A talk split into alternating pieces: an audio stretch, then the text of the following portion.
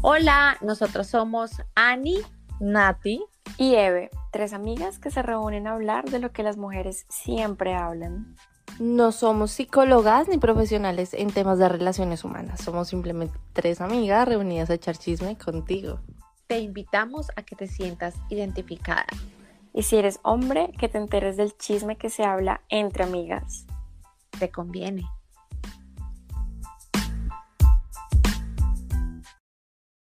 Hola, hola a todos, ¿cómo están? Bienvenidos a otro episodio de Llamada a las 3 en punto. El día de hoy les tenemos otro episodio como los que a ustedes les gustan, lleno de chisme. Pero este chisme viene bien sustancioso porque como pueden ver tenemos a Natalie, una tocaya mía que estudió con nosotras dos, con Ani y conmigo en la Universidad del Bosque. También las tres aquí somos actrices, ella es actriz como nosotras dos. Y este chisme es sustancioso, pero siempre tratamos como de llevarles un mensaje y este mensaje es como de aprendizaje, porque muchas veces uno no aprende en carne propia, uno no aprende por más que la mamá le esté diciendo todos los días, mijita, ese muchacho no le conviene, abra los ojos, o la amiga, como hay amiga otra vez, o cuántas veces más a contar, o no sé, el hermano, como no, ese no la merece, o sea, en fin, como que pueden haber muchos mensajes de, de nuestro alrededor cercano, incluso de nosotros mismos, pero no nos creemos. Y muchas veces suele pasar que cuando escuchamos de alguien que está totalmente alejado de nuestra realidad, de nuestro grupo, y podemos ver como ciertas características que combinan y que son compatibles con nuestra historia, les creemos más, porque es más fácil entrar en, en esa en, en, ese ensimismamiento, ¿eso existe? ¿Esa palabra existe? en donde uno puede tener como esa, ese pensamiento, esa vaina de, ok, reflexionar y, ok, si a ella le está pasando y terminó de esta forma, puede ser que a mí me pase lo mismo. Y la historia de Nati, de Nata, de mi allí, es bien curiosa porque ella tiene 27 años. ¿Siete? 27 años, tres años menor que yo, y ya se casó y ya se separó. Chan, chan, chan. Pero bueno, antes de empezar todo, vamos a empezar desde el principio. Toca allí, preséntate. ¿Cómo estás? Gracias por estar con nosotras. Gracias a ustedes por, por invitarme. Estoy muy feliz, nerviosa, pero feliz eh, de tener la oportunidad de compartir mi experiencia y con personas, y sobre todo Nati, porque pues la conocí más como de, de confianza. Entonces me siento feliz de estar acá. Eh, como bien dijo Nati, yo soy Nati Mejía, tengo 27 años, eh, soy actriz, estudio en el bosque y me casé muy chiquita y me separé también muy chiquita. Realmente fue, fue, hace poco porque sigo siendo joven. Eh, y realmente ni siquiera se ha terminado el proceso, o sea, no he firmado el divorcio. Entonces sigo en, en, en esa es parte sigo en, en ese proceso de, de, de, separación. Pero bueno, espera, antes de que nos vayamos como tan lejos, cuéntanos primero cómo fue que empezaste como este proceso de conocerse, cómo empezó como todo el amor, la conquista y todas esas cosas. Pues esto, esto fue, en resumidas cuentas, un amor de call center. En mi consejo, por favor, no se casen con nadie que conozcan en un puto call center. es mi primer consejo de la noche. Eh, yo tuve, por muchas razones eh, económicas de mi familia, eh, justo mi papá como que entró en quiebra cuando yo estaba terminando la universidad y fue como, tú tienes que trabajar, tienes que hacer algo, y yo como, pues sin hablar inglés, ¿qué hago ahorita? Y una amiga estaba trabajando en un call center y fue como, métete a tal lado, o sea, como que es plata fácil y rápida. y me metí a trabajar en un call center y allí conocí a Raúl, que es un nombre falso porque no vamos a decir su identidad. Em, aunque probablemente pues las personas que escuchen y me conozcan saben quién es, porque pues no me he casado una vez. y ahí lo conocí y en esos parches como de call center es como el parche es como vamos a tomar pola. Yo en esa época pues me gustaba bastante tomar, fumaba, entonces el, el, todo el ambiente se prestaba para eso. Él terminó como agregándome a WhatsApp, hablamos y terminamos como en una cita de pola. Era, era, fue un amor muy hippie, muy joven, hippie, bohemio, de vamos a fumar cigarro y a tomarnos una cerveza y te canto y te toco guitarra, literal. Y desde el principio tuve una conexión muy magnética con él, lo cual para mí en este momento ya es una red flag. Y más adelante les diré por qué, porque entendí muchas cosas de eso. Esas conexiones con eso como, ah, wow, nunca había, Dios mío, ¿qué es esto? Se me despiertan mil cosas. Para mí ahora sí siento eso, no, es un buen camino. Con él sentí eso, entonces todo fue muy rápido Li- literal, el proceso de conquista fue, ven, toco guitarra, bebé, no sé qué, bla, bla. No lo estoy desacreditando porque el momento fue precioso, lo cuento de manera chistosa porque en este momento me parece un recuerdo lindo, pero chistoso. Em, y todo fue muy rápido. En resumen, dime. Yo quiero agregar que eh, Sí. las actrices y en general yo lo pude vivir en, en, en la carrera, que había alguien que fuera músico y todas se enamoraban de los músicos, o sea que para las actrices los músicos y que toquen No. guitarra tiene como algo, como así, como tu punto, tu talón de Aquiles, yo qué No, sé. ese es mi otro consejo, no se metan con música. No, mentira, no, no, no. no estoy, generalizando, pero marica, o sea, yo no he escuchado una puta experiencia, se pueden decir groserías, ¿cierto? Sí. Que me digan, no, o sea, me fue maravilloso con este guitarrista. Yo no las he escuchado. Estoy generalizando y puede pasar, pero en mi experiencia propia, ese es un no mío. Si es músico, yo no me meto con un músico. O sea, esa es ahora una de mis reglas. Porque no me parece. Y más, actriz y músico no me parece una buena combinación, la verdad, en lo que yo viví. No, es que uno al ser como tan artístico, como que tiene sus emociones muy al flor de Uf. piel y uno necesita a alguien que, que lo calme, que le ponga los pies, ajá, que lo aterrice. Total, Wow, totalmente. y más que le canten y uno es como, ay, parce, qué romántico, Ay, qué divino, tierno, sí. parce, divino. Pero bueno, pero y, y después de eso, ¿qué pasó? O sea, ¿se No, pues es que- noviaron? ¿Cómo empezó No, la historia de amor oficial? ¿Cómo fue? No, es que yo me casé a los cuatro meses de conocer a No, no, no, no, pero te adelantaste. O sea, O ¿cómo sea, no, es, es un preview. Es un preview. Es un preview de lo que voy a contar. El caso es que desde el principio uno tiene que aprender a ver las señales de la vida. Yo estaba pasando por una situación en la que no aguantaba mi familia y me quería ir de la casa.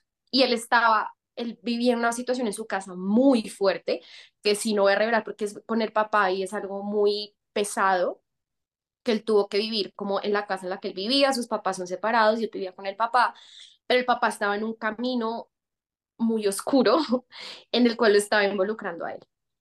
Eh, yo debía haber visto todas esas señales, ya no las vi, pero el caso fue que empezamos a salir, la guitarra, el vinito, el cigarro, el somos arte, fluyamos con la vida, etcétera. Eh, yo me sentí muy enamorada de él muy rápido. Eh, me acuerdo que me dijo te amo como a los a las dos semanas de conocernos y mi cuerpo, yo ahora aprendo, nunca me había pasado eso. Nos besamos y me dijo como siento, yo te amo. Pues yo al otro día vomité. Yo fui a trabajar al call center y tenía, pero vomité, o sea, literal, y le decía, tengo una sensación rarísima. Para mí en el momento era algo bueno. Yo decía como, wow, Dios mío, esto es una historia de amor increíble, o sea, estoy vomitando porque es que el amor es tan grande que me hace vomitar. Pues no, ahora entiendo que era mi cuerpo hablándome de otra manera. Em, y empecé a quedarme mucho en su casa, compartíamos mucho tiempo, él conoció a mi familia muy rápido, lo quisieron un montón. Y él un día, el papá tuvo una crisis, estábamos como en un taxi y fue como, yo le dije, ¿cómo estoy mamá también en mi casa? Y él también, como, sí, yo también. Y ni siquiera, ahora que lo cuento, todo fue desde la necesidad, como desde la necesidad de, de arreglar algo. De irse, de irse De la arreglarse. De cada irse. uno. Exacto, de, de formar un nido, los dos lejos de todo. Y él en el taxi me miró a los dos meses, al, ni siquiera al mes y medio de conocernos. Me dijo, "¿Y si nos vamos juntos. Y yo, bueno, yo no sabía, yo creo que ni su tercer apellido, no sabía, o sea, no, yo simplemente Nada, claro. pensaba que estaba tan enamorada que fue como, sí, es la solución y va a tener la familia que quiero, etcétera. Pues nos fuimos a los dos meses a vivir juntos. Y la decisión de casarnos fue literalmente, yo no sé, estábamos borrachos, estábamos tomando. En Valentina, bueno, una amiga de nosotras, Erran, estábamos en la casa de ella, bueno, salimos, los dos fumábamos un montón, yo no sé, el man estaba jeto, pues se arrodilló con un cigarrillo y fue como, ¿sabes qué? No, casémonos, casémonos. Y yo fui como, sí, esta es la mejor idea del mundo, te conozco hace dos meses, casémonos. Pues así fue. Yo tengo una pregunta. ¿Se fueron a vivir muy rápido juntos y no hubo problemas de convivencia? Porque es que al mes y medio se fueron a vivir juntos, ¿cierto? A los dos meses. A los dos meses se fueron a vivir juntos. Ja. A los dos meses después se casaron. Sí, Pero es que siempre la convivencia de estamos aparte y luego nos uni- unimos, hay cosas que sí o sí chocan en la convivencia. ¿No hubo red flags conviviendo antes de tomar esa gran decisión? Yo quiero decir Es que- algo antes de que dímelo. Natalie habla, porque al principio todo es color de rosa. Entonces Exacto. al principio eh, eh, es el hombre perfecto, Ajá. mira cómo duerme, se echó un peo, qué Ay, rico, sí. Sí, sí, vámonos sí. a bañarnos Sí. juntas, veamos una peli. Entonces como que ellos no vivieron ese, ese primer amor de ese primer Sí. año, que el primer año del noviazgo es perfecto, o sea, uno no Ah. ve en, en ningún momento un, un error. Entonces Sí. ellos no vivieron como eso para después vivir la experiencia de vivir juntos. Exacto. Y es cuando uno Total. lo soporta todo, cuando uno es como. Homero Simpson, todos los golpes, todas las montañas, los carros, todo lo que sea, Sí. venga, no, no siente nada. Total. Y O sea, entonces, es, Ani lo respondió perfecto. Nosotros no tuvimos esa etapa de, de ver esas, como esas red flags y, y eso, sino que fue todo perfecto, como ¡ah! combinamos perfecto, o sea, dormimos juntos y dormimos abrazados toda la noche y ni nos movemos, o sea, marica, somos la pareja ideal, o sea, como encontré mi complemento, mi alma gemela, etcétera, todo esto que uno cree del amor. Em, el problema fue cuando nos casamos. Eh, decidimos casarnos, muy lo mismo, yo estaba viviendo mi vida hippie, bohemia, eh, de Pero y el anillo, o sea, simplemente No, pero ¿cuál anillo? O sea, ¿cuál anillo? No te estoy diciendo que fue con un puto cigarrillo, o sea, ¿qué anillo? Yo no estaba en ese mood, yo estaba en el marica, estoy en una amo. película, me creo francesa, estoy... No, o sea, no, no. me quedo francés. O sea, sí, yo me creía una adolescente francesa, o sea, no. Nos casamos lo mismo por notaría, ninguno de los dos era como, no, no, no profesamos ninguna religión, hagámoslo por notaría, el man, como no, yo, así súper aesthetic, como dicen ahorita los, los, los, los, los niños. Eh, yo me voy en tenis, marica, y no sé qué, y nuestros amigos, fueron unos amigos que se fueron en pijama, ahora ni siquiera me acuerdo por qué. Mi papá casi no va porque no estuvo de acuerdo con el matrimonio, pero fue, bueno, nos casamos, fue como, ok. Y ahí empiezan todos los reales problemas. Por, uff, bien grito. Porque mm, yo cambié. O sea, yo firmé ese puto papel y la tóxica que tenía que salir en ese momento, porque tenía que salir, salió. Yo me volví la persona más tóxica del mundo. O sea, realmente al inicio la toxicidad de la relación se dio porque yo afloré muchas cosas. ¿Y por qué crees que hubo esa transición? Eso lo entendí mucho después, pero voy a contar por qué me volví tóxica, o sea, en qué sentido. Yo no sé, Nati que me conoce en la universidad, yo era súper tranquila, como que eh, liberal, digámoslo así, como, como abierta a muchas experiencias. eh, nunca me considero una persona como celosa o posesiva. Pues me pude, o sea, me convertí en esta mujer que revisa el celular me volví obsesiva, me metía ni siquiera a verle las conversaciones únicamente, sino a ver quién, a quién seguía, me metía vieja por vieja a ver si el man le había dejado un like, a ver, o sea, si el man me fija, me metía todos los días a ver si le había subido un seguidor, y si le había subido un seguidor, me miraba si era una vieja, me metía, o sea, una cosa enfermiza, o sea, Pero realmente... tuvo que haber un por qué pasaste de me casé, lo amo, es el amor de mi vida, a pasar de ser de eso a tóxica. O sea, Sí, tuvo que haber no, un, un- un- algo. él no la O sea, embarró lo en algo. pillaste, No, exactamente. no, no, no. Realmente no fue algo que él hiciera, sino fue algo que se detonó en mí. Para poner contexto, eh, en esa época, digamos que yo tenía un, sufría mucho como de ansiedad, era, era una persona que estaba pasando por una etapa de ansiedad, pero todo esto del matrimonio como que lo había opacado, eh, porque igual en mi familia, lo que les digo, estaba pasando algo económico muy fuerte, pero esto fue como una curita. Y pues también en la universidad yo había sufrido depresión y pensé que eso ya estaba como sano. Eh, lo que entendí tiempo después con terapia y con muchas conversaciones que tuve conmigo misma y por libros que también me han ayudado como a alimentar eso, es que viene del matrimonio de mis papás. Muchas veces rasgos de nosotros afloran sin que entendamos un porqué preciso. Y a mí muchas veces me había pasado, pero era como, ay, no, los cambios, la vida pasa, uno cambia, pero uno debe ser muy atento a, a qué pasa con uno, por qué estoy cambiando, por qué esto está aflorando en mí tan de la nada, que realmente no es tan de la nada. Todo tiene un porqué. Y si uno es consciente de eso, cambia el, el cómo te comportas. Yo lo entendí hasta ahorita, o sea, hace unos meses entendí el porqué y es que yo tenía una herida de abandono muy grande de parte de mi papá. Mi papá engañó a mi mamá y el error de mi mamá fue meterme en los cachos. O sea, yo tomé, esto lo entendí con terapia, eh, yo tomé la, la infidelidad de mi papá como una infidelidad hacia mí. Hacia ti, ajá, claro. Mi terapeuta me dijo, tú no tomaste esa infidelidad como hija porque ni siquiera te corresponde, la tomaste como mujer. Cuando me dijo eso, yo como, Ay, Dios mío, ¿qué es esto? Estoy loca. Con tiempo lo entendí. Claro, es que mi mamá, es que no se imagina lo de la infidelidad, fue terrible. Mi papá es muy mayor y se metió con una pelada de 19 años. En esa época yo tenía 16, 17 imagínate eso.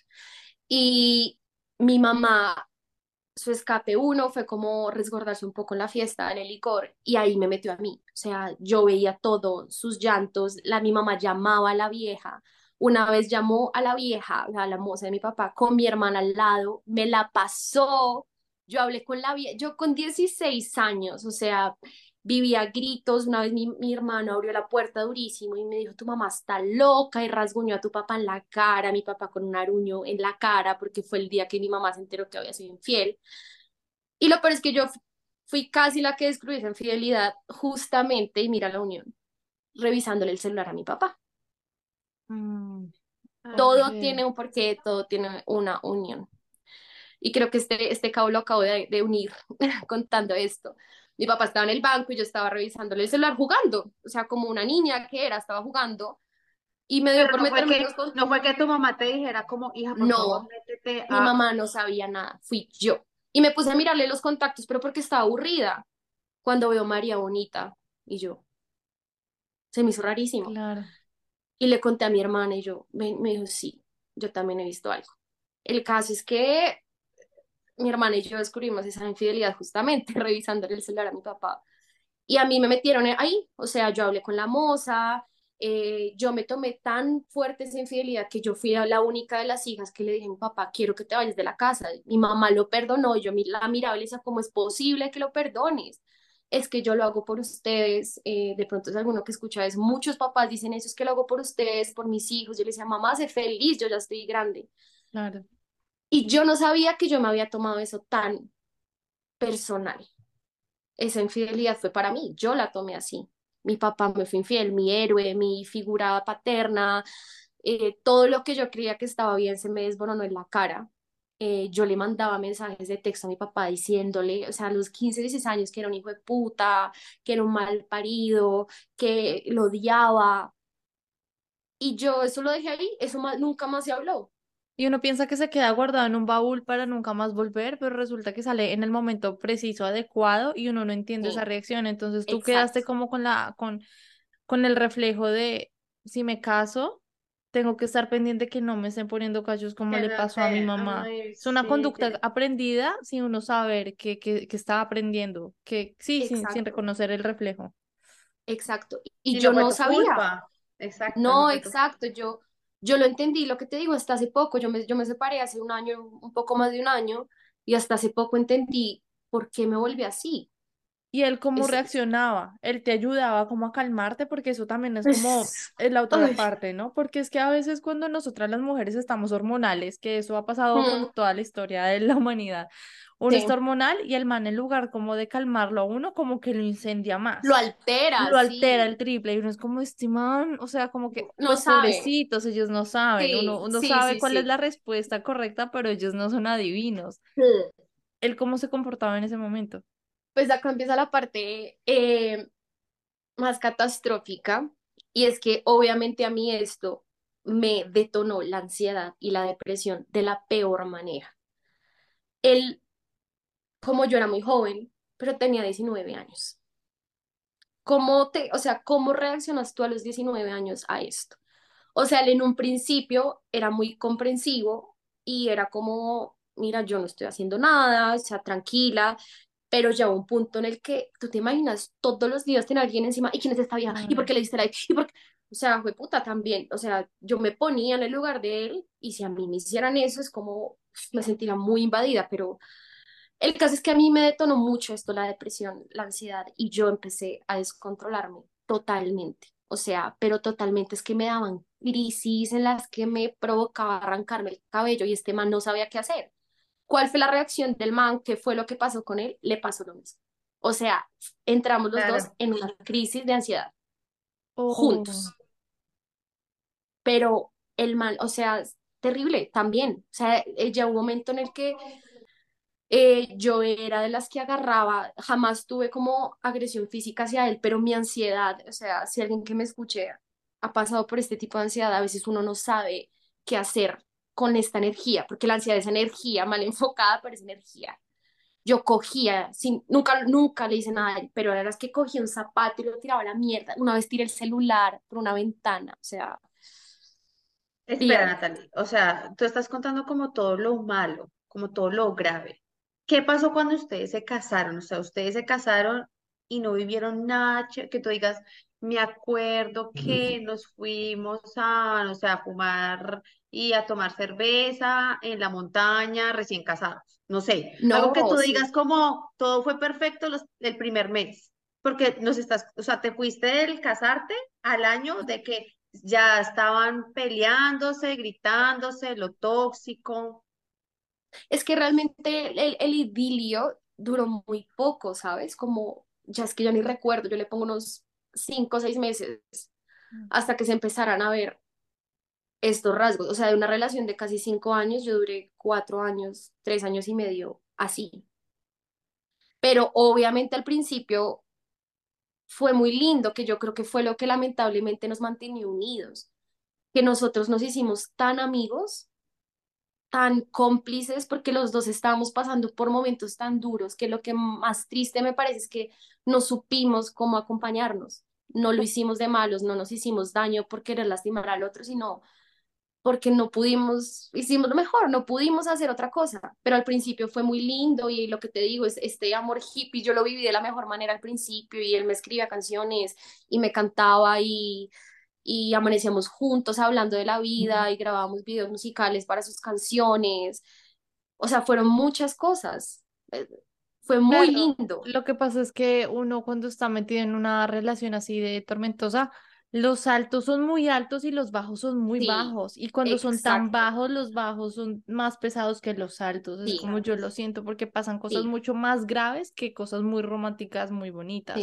Entonces es muy difícil hacer el contrapeso de una cosa versus la otra. Y más cuando están en esos ataques de ansiedad tan fuertes. Terrible.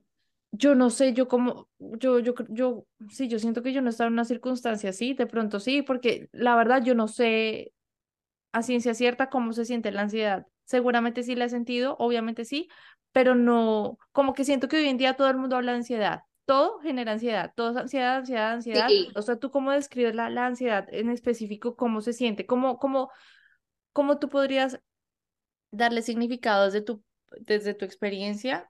¿Qué es la ansiedad? ¿Cómo la puedo reconocer? Pues lo que tú dices, creo que es que no es algo que se pueda definir a ciencia cierta. Sí es cierto que el término tal vez sea como prostituido mucho, Sí, eh, total. y estoy de acuerdo porque ahora todo es ansiedad y todo me da ansiedad. Y el- lo que yo siento y entiendo es que la ansiedad no es mala. La ansiedad es natural, realmente la ansiedad es natural y la ansiedad existe naturalmente en tu cuerpo y en tu sistema nervioso porque te está protegiendo de algo. Lo que me explicaba mi terapeuta, que creo que es la mejor manera en la que puedo explicarlo, es cuando éramos cavernícolas y vivíamos en las cuevas. Si tú estás en una cueva solo y ves que se acerca un tigre y te mira fijamente, la hormona, a ver si lo puedo explicar cómo lo explicar yo. La ansiedad está asociada con el cortisol. Recuerden, por favor, que yo no soy psicóloga ni terapeuta, lo hablo Claro, desde lo que yo No, conozco y me han dicho. Eh, el cortisol es esta hormona que se despierta cuando ves al tigre, te alarma y te dice, ¿qué haces? ¿Te quedas quieto? ¿Sales corriendo o enfrentas al tigre? Eso es lo que te, te da el empuje. ¿Qué pasa con la ansiedad? La ansiedad es cuando tú ves al tigre todo el tiempo sin que esté ahí. Todo el tiempo está el tigre. y todo el tiempo esta hormona te está diciendo, ¿qué hago? ¿Qué hago? ¿Qué hago? ¿Qué hago? Yo, por ejemplo, soy, soy muy, eh, cosas que me han quedado de eso, soy muy sensible. Entonces, por ejemplo, yo una película de un ruido y como que me, me exaspero porque todavía siento que hay como un peligro inminente y tu cabeza no entiende que no hay tigre.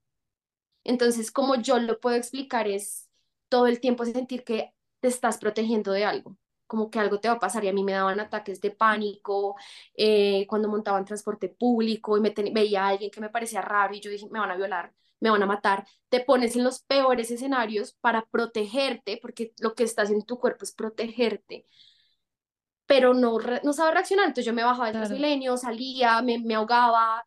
Eh, en los, cuando iba en un Uber, yo no podía montar en un Uber, porque decían, me van a, me van a violar. Yo ya me veía por allá descuartizada en un, en un potrero. En bolsa, sí, en una bolsa, mandaba ubicación, sudaba, llegaba sudada, llorando, o sea, era, era impresionante. O sea, como yo lo vivía, y como yo lo viví en la relación, es que es esta energía que no sabía cómo controlarla, entonces quería como arrancar el cabello, o no sabía qué hacer, o me rasguñaba, o tiraba cosas, y más viéndola en ese estado, peor, porque me daba, o sea, yo tenía ansiedad y me daba más ansiedad verlo a él así, y me sentía aparte culpable, como, marica, me estoy cagando a este, este man. O sea, se, está volviendo mierda por lo que yo estoy viviendo, no está intentando manejar algo que él no puede y no debería, como yo lo veía en ese momento.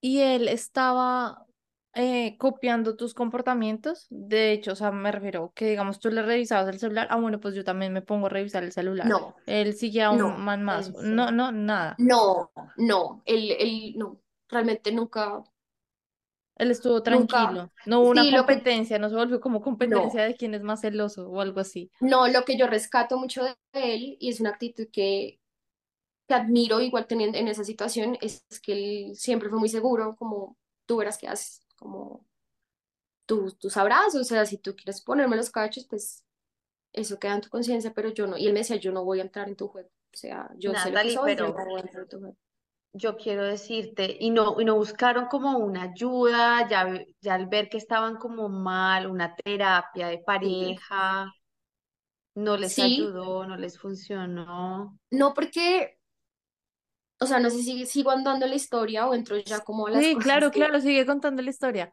Que entendí, sí, em, ya después empezó a entrar el problema sexual. Ok. Eh, que es muy importante para mí en, en una relación de pareja. Es como de las cosas que para mí no más pesan, pero sí importan mucho.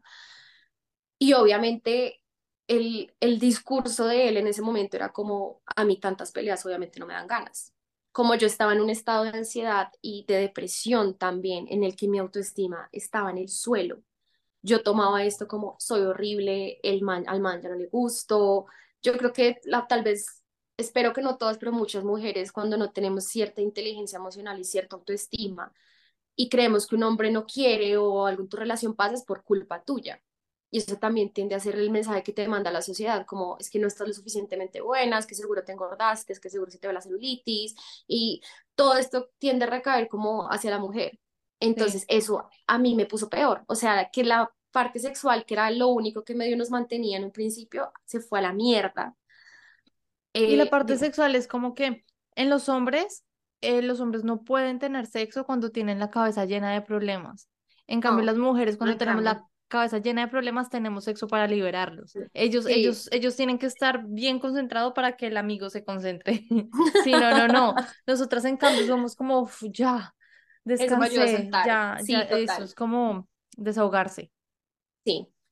Eh, em, entonces, todo fue eh, de mal en peor. Eh, pero lo que tú dices, teníamos picos. Era muy raro porque lo que hablé hace poquito en, un video, y es que nadie sabía nada, sospechaba nada. O sea, nosotros nos veían y eran como, ¡Ah! son hermosos. Mi familia juraba que estábamos súper bien, que no peleábamos. Nuestros amigos, excepto los más cercanos, que estuvieron un par de peleas, eran como admiro mucho su relación, él, antes, él me decía como somos farsantes, o sea, esto no es cierto, esta relación está en la mala. Em, y ya la parte sexual empieza a pasar algo y es que a mí se me despierta, yo nunca le fui infiel, pero se me empieza a despertar esto de, marica, necesito coquetear con otros manes. O sea, este, esta, este autoestima bajo empezó a recaer como necesito aprobación del género masculino para sentirme bien, porque si no me la está dando mi esposo, necesito buscarla en otro lado. O sea, mi respuesta no fue como la voy a buscar en mí, en, en mí misma, en mí misma, sino en otros hombres. Entonces la Natalie de la universidad, que era súper liberal, empezó a salir y empecé a coquetear mucho, o sea, con un man del trabajo, como que nunca realmente tuve una relación aparte, nunca pasó ni un beso ni nada, pero esta cosa de necesito coquetear y saber qué me desean, y obviamente pues él se dio cuenta. Entonces era como a ti te gusta este man, qué está pasando, no sé qué.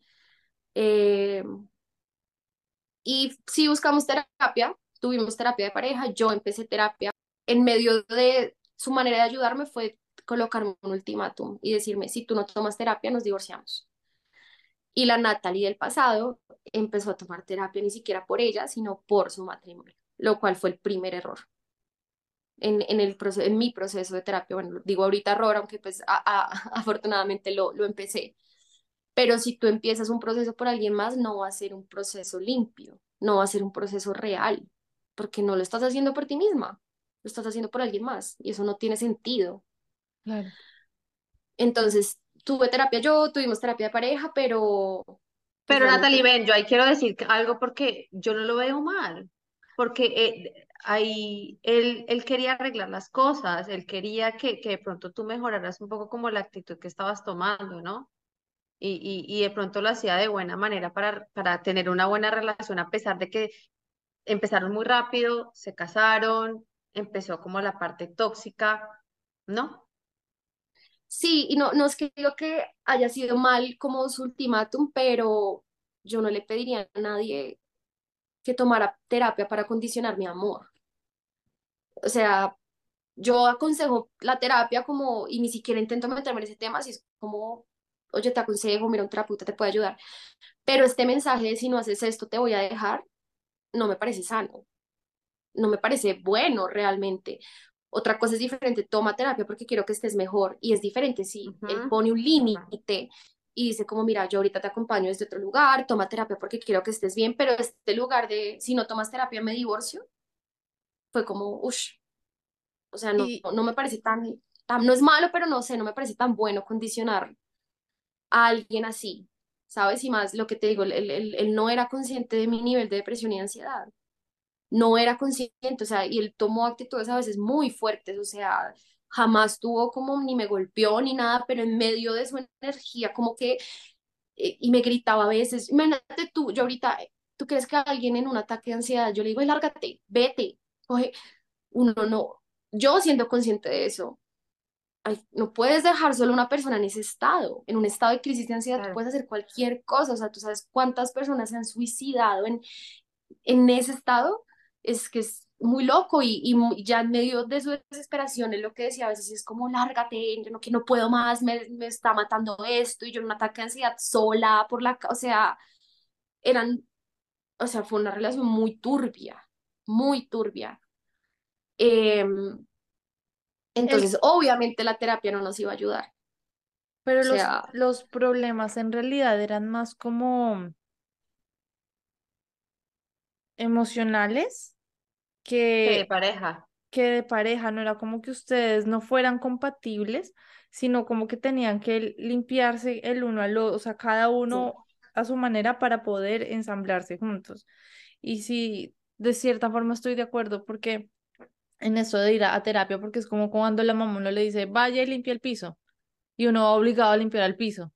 Y no, no queda bien limpio el piso, uno lo hace como por, porque lo mandan. Pero en cambio, cuando uno ya está grande y está limpiando el piso, uno le da la mancha hasta que el piso que, ajá, y no es como, pucha, tiene que estar bien porque yo quiero que quede limpio el piso. Ajá. Es como una cosa así por el estilo. Claramente sí ayuda la, la terapia de pareja, pero no hay nada como, como que uno de verdad quiera hacer las cosas por uno mismo. Sí. En lo que dices como emocional y compatibilidad fueron las dos cosas. Ahora voy al punto del por qué decía que para mí no es como una buena señal cuando conozco a alguien y siento esta, como esta chispa que llaman. a través de, de terapia y de muchos podcasts que he escuchado, eh, entendí en mi caso que entiendo que tengo una herida de abandono. Yo crecí en un hogar sumamente disfuncional, eh, con un papá emocionalmente muy ausente, en el que yo veía cómo se peleaban, mira, mira cómo se replican las cosas. Es que esta frase de se casó con un man igualito a su papá, ay, la misma relación tiene, no es de gratis, o sea, no es porque, ay, tan chistoso, o sea, la gente se lo toma como con chiste, como, ay, repitió la misma historia de la mamá, jajajaja. Ah, Eso no, eso no es de gratis. Es porque si tú Sí. creces, si yo crecí viendo este patrón de violencia, de peleas, de ausencia emocional, así tú no lo creas, tu subconsciente, el niño que está creciendo en ese ambiente, cree que eso es normal, porque tu familia es tu primera sociedad, es lo que tú crees que está bien. Tú no entiendes que eso es malo. Y uno de mis primeros los recuerdos que yo tengo, de los primeros recuerdos de mis papás, como a los siete años, es empujándose los dos, casi dándose puños, enfrente mío. no. A los siete años, a los siete años donde tú no entiendes la vida. Entonces, cuando tu sistema nervioso entiende eso como lo normal, crees que eso está bien y tu sistema nervioso te protege. Entonces, cuando tienes algo desconocido que puede ser algo sano, tú no sientes nada. No, tenías que sanar Sí. primero Exacto. para poder. Entonces, Total. Está esta frase del Dalai Lama que uno sabe que es amor verdadero porque uno siente calma, uno siente paz, exacto, uno exacto. Armonía, no ese, ese dolor de estómago que dicen las famosas Sí, mariposas. Aunque las bueno, sí, mariposas, la química existe, obviamente uno sí siente sí, rico cuando su pareja uno lo ve y se lo abraza, pero este sí, dolor de estómago que yo creo que es literal un dolor de estómago, que es una vaina como de no, no, ¿qué, qué es esto que estoy sintiendo que no es ese sí. amor? Esto, claro, te entendí, son todas las red flags que uno aprendió de chiquito que uno las está como, proyectando ya exacto. de grande. Claro, Porque eso es lo familiar, es lo que tú conoces. Entonces, cuando lo ves es como, ¡Ah! mi hogar, esto es lo que mi niño cree que fue. está bien y te activa mil cosas que tú ves como positivas, pero no lo son. No estoy diciendo que es el 100% de los casos, pero estoy segura que la mayoría de los casos. Entonces, él tenía todo el caos que mi niña pensaba que era hogar. Todo lo que podía salir mal, salió mal, porque mi niña necesitaba vivir eso. Ella cree, o sea, mi niña interior todavía cree que eso es lo normal, que eso es lo que está bien. Por eso, cuando tú sales de una relación tóxica, la mayoría de personas que salen de una relación tóxica y entran a una nueva relación estable, tienden a sentirse aburridas, porque no está esa, ay, no sé, ya no siento esta chispa, esta emoción. Claro, porque estás en algo sano y tu sistema nervioso no está acostumbrado a lo Necesita. Ujú. necesita sentirse familiarizado y si lo familiar, lo familiar es el caos, la ansiedad, la violencia intrafamiliar, pues obviamente no vas a sentir esa emoción cuando estás en algo sano. Por eso digo que mi unión con él desde el principio, digamos que no fue por las razones correctas o las razones sanas, es algo que tenía que pasar y que agradezco mucho, pero definitivamente no es para mí como debe unirse una pareja, como debe, como crecer y, y, y, y nacer el amor. Y lo mismo él, obviamente no va a contar sus problemas, pero él tenía, o sea, si yo tenía un bollo, o sea, la, la, las, los problemas familiares de él eran o sea, terribles. Yo lo compadezco un montón también por lo que pasó. eh, también por eso nos costó mucho soltarnos, porque los dos estábamos en momentos tan difíciles que en medio de la toxicidad éramos lo único sano, imagínate, que teníamos. Y el amor que nos dábamos era lo único que nos hacía sentir seguros. Entonces, podíamos pelear tres días seguidos, pero el día que estábamos bien era increíble. Entonces es como estoy acompañado, estoy con alguien, alguien me valora, alguien está conmigo. Entonces eso fue lo que realmente nos costó, porque ese matrimonio era para que se hubiera acabado a los seis meses. es que lo que pasa es que sí, obviamente como que el, el error, entre comillas, porque es que yo pienso que nada en la vida pasa por error, todo en la Sí. vida tiene que pasar porque es que tiene que pasar de esa forma y esto nos Ujú. lleva a una situación siempre mejor porque si tú no hubieras pasado por eso, hoy probablemente estarías sufriendo ocho veces más porque no habrías Sí, aprendido lo que tenías que aprender. sí, Pero el error, otra vez, entre comillas, que yo quiero mencionar es que eh, al no quemar la etapa del enamoramiento y no darse duro contra el piso, como pasa en todas las relaciones que ya reconocen de verdad los defectos de las otras personas y dicen como, ok, me molesta que respira fuerte, o sea, no sé, me molesta que deja todo tirado, me molesta que es impu- impuntual, me molesta que no se peina, bueno, tantas cosas. Ahí es cuando uno de verdad se encuentra y dice como, yo puedo lidiar con esto, Exacto. digamos, no toda la vida, por un término de un año, yo puedo lidiar con esto por, por el ciclo de vida que estoy viviendo. Y ahí cuando uno conscientemente toma la decisión de sí, me lo sigo aguantando porque no es tan grave, ahí ya se convierte como en amor verdadero. Pero ustedes no tuvieron esta oportunidad de reflexionar después del enamoramiento, ¿de verdad puedo lidiar con esto? Porque fue simplemente lo tomaron la decisión de voy a lidiar con esto cuando estaban allá, trepados en, en el cielo, con la venda en los ojos 100%. Mm. Ya después de enfrentarse a, pucha, yo acepté esto, ya me lo tengo que comer sí o sí, y tengo, pues no comer literalmente sexualmente hablando, sino como que me lo tengo que, tengo que pasar No, pues tam- o sea, también. también. Y es, es, es complicado porque no tuvieron esa pequeña desventaja. Mm. El enamoramiento uno lo engaña mucho. Por eso dicen Sí. que uno no debe casarse enamorado. Mm. Pero son las circunstancias de la vida que te hicieron aprender y por eso eres tan sabia como eres ahorita. Pero yo, sí. yo quiero decir algo, yo quiero decir, yo siempre soy como el opuesto en, en, en, en nuestros podcasts, yo siempre soy como la que, la que piensa distinto. Porque si de pronto ustedes dos hubiesen sanado, hubiesen entrado en esta relación, ambos bien, sin el momento de su familia, de la otra familia, usted, o sea, tú piensas que de pronto la relación hubiese funcionado. Porque tú mismo dices que cuando estaban juntos sin pelear, la pasaban bien. Ustedes no peleaban por cosas de ustedes, ustedes peleaban por cosas de sus problemas Esos aparte traumas. de esos traumas que ustedes tenían, pero ustedes como tal no dijeron como, no, es que yo lo pillé porque me puso los cachos al principio de la relación, no pasó. Entonces, realmente, si hubiesen entrado como sanamente ustedes a la relación, de pronto hubiera funcionado. No, y es que estoy metiendo detalles y es que aparte de todas estas cosas como que los dos estamos reflejando en el otro como un espejo de nuestros traumas, también no éramos compatibles. Yo empecé a cambiar mucho, eh, me empecé a dar cuenta, por ejemplo, cosas pequeñas, a mí me encanta madrugar, empecé a hacer yoga, empecé a volverme como más sana y él era de los que se levantaba, yo también, pero empecé a dejarlo eh, con un cigarrillo en la boca. O sea, sin siquiera tomar agua, marica, o sea, el man se levantaba fumando. Y a mí eso ya, ya empecé a cambiar, entonces yo le decía a veces como ven, porque no hacemos yoga juntos, eh, porque no hacemos tal cosa, o meditemos, o etcétera.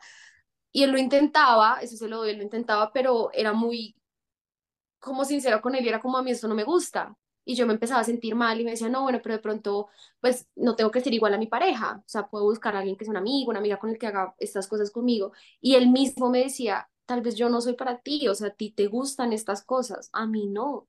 A mí me gusta levantarme, fumar y tocar guitarra, marica, y no comer hasta las seis de la tarde un paquete de papas. Y yo en medio de mí, de mí, porque cuando tú tienes una herida de abandono, tú no quieres que te dejen. O sea, puede, te pueden estar cascando, o sea, literalmente, y tú, y tú no quieres que te dejen la mayoría, tristemente, de, voy a hablar por las mujeres, de mujeres que han sido agredidas físicamente, es porque tienen una herida de abandono muy grande, que a ti te pueden estar echando mierda en la cara y tú, y por favor, échame más, pero no te vayas. Así se siente más o menos.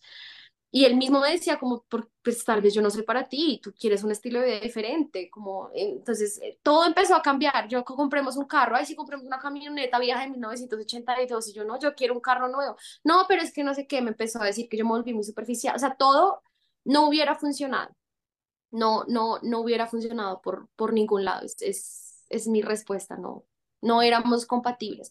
Bueno, parte del chisme es que hace poquito me vi con él, después de... eh, como nueve meses. Nosotros teníamos dos perros aparte, eh, adoptamos dos perros juntos y la última vez que nos habíamos visto fue cuando se murió nuestra perrita, es que aparte el divorcio fue supremamente tóxico también. Ahorita hablamos del divorcio. Sí, que es porque, no, porque es que ya cuando nos separamos, mi mamá metió una vieja a la casa, no, eso fue un mierdero. O Yo sea, yo quiero- literalmente, cuento eso ya, porque No, yo quiero saber, yo no quiero Ah. salirme todavía del, del matrimonio, yo quiero saber ¿Qué otras cosas fueron de peso además de eso? O sea, ¿hubo un comportamiento, hubo alguna infidelidad, hubo alguna traición que no necesariamente la traición tiene que ser amorosa como de pareja, sino que, no sé, reveló secretos tuyos o te, te hizo, no, no te fue leal, te hizo sentir insegura, eh, ya la violencia se estaba tornando ya casi tan agresiva que podía, pudo haber llegado que a alguno le hizo daño al otro, o no sé, problemas económicos que de pronto no, no, no se esperaba que, o sea, que una persona no estaba dando tanto como se esperaba del otro, cosas así. Pues mira que lo, la cosa de la violencia pasó algo que a mí me dolió más. Ya no era una violencia de estos dos que teníamos como esta energía, sino era una, un tipo, o yo lo sentía no tanto como violencia, sino como una agresión que me hería mucho. Porque ya en medio de mis crisis, él ya, o sea, su reacción ya no era enfurecerse, sino era el fastidio. ¿Tú te Mm, imaginas estar en una crisis de ansiedad y que alguien te diga, yo, qué fastidio? Claro, O sea, No te ayuda. fue puta. O sea, es, es lo peor. sí, O sea, como tú sientes, porque tú cuando estás en una crisis de ansiedad te sientes como una mosca, o sea, te pueden pis, es terrible, o sea, esas sensaciones como que te tienen que recoger con cucharita, es, es tenaz, escuchar a alguien que te mira, que ni siquiera te tiene que decir nada, sino que te mira como, "Ush, otra vez. O sea, ya eso me, me, me hirió más que cualquier cosa, o sea, yo, yo ya empecé, el, ya no sé, ni siquiera sé cómo explicarlo, ya yo me sentía como marica, ¿qué, qué estoy haciendo? O sea, es- eso empezó a quebrantar aún más, más la relación, porque él me decía como yo no puedo ayudarte como tú quieres, o sea, yo no puedo con esto, esto es demasiado para mí. No sé cómo hacerlo y lo que yo digo, que es lo que te decía cuando me invitaste al podcast, no es que sea bueno o malo, sino que cada quien hizo lo que pudo. Hace poquito que nos vimos, yo le dije, marica, cada quien hizo lo que pudo, weón. El man me pidió perdón, pero yo sé que no lo hizo por herirme, pero igual esa herida está. O sea, esa herida de que te miren a ti así estás, es, es, es muy fuerte. O sea, yo creo que si alguien escucha esto y ha pasado por depresión y, y ansiedad, tú necesitas mucho amor, muchísimo amor. ¿Y O qué sea, detonaba tu ansiedad? ¿Qué detonaba las peleas? ¿Qué, qué te hacía a ti sentir, o sea, en qué momento tú, porque yo, yo lo he dicho abiertamente en el podcast, yo he revisado el celular, ya llevo bastante tiempo sin entrar a, a coger el celular, pero yo lo he hecho y yo soy de las que defiende abiertamente que si yo tengo curiosidad de saber algo del celular, yo tengo que tener toda la libertad de, de, revisarlo para quedar tranquila, ¿sí? O sea, para quedar tranquila pero siempre hay algo que lo detona. Siempre hay algo que uno se acuesta a dormir y uno ve, algo raro o, o pues en, mi caso, ¿no? Como, ay, me quedó sonando tal cosa, vi algo po- por el rabito del ojo que dije, pucha, tengo que investigar más qué es lo que está pasando. Pero tú que lo estabas haciendo como de la nada, pues no tan de la nada, sino pues por, por lo que aprendiste con, con tu mamá y con tu papá, esos comportamientos no, no, no había algo que lo detonara. No, es que ya, imagínate este desgaste que te estoy contando por cuatro años. O sea, ya entra en un punto en el que ni siquiera hay detonantes, es tu estado natural.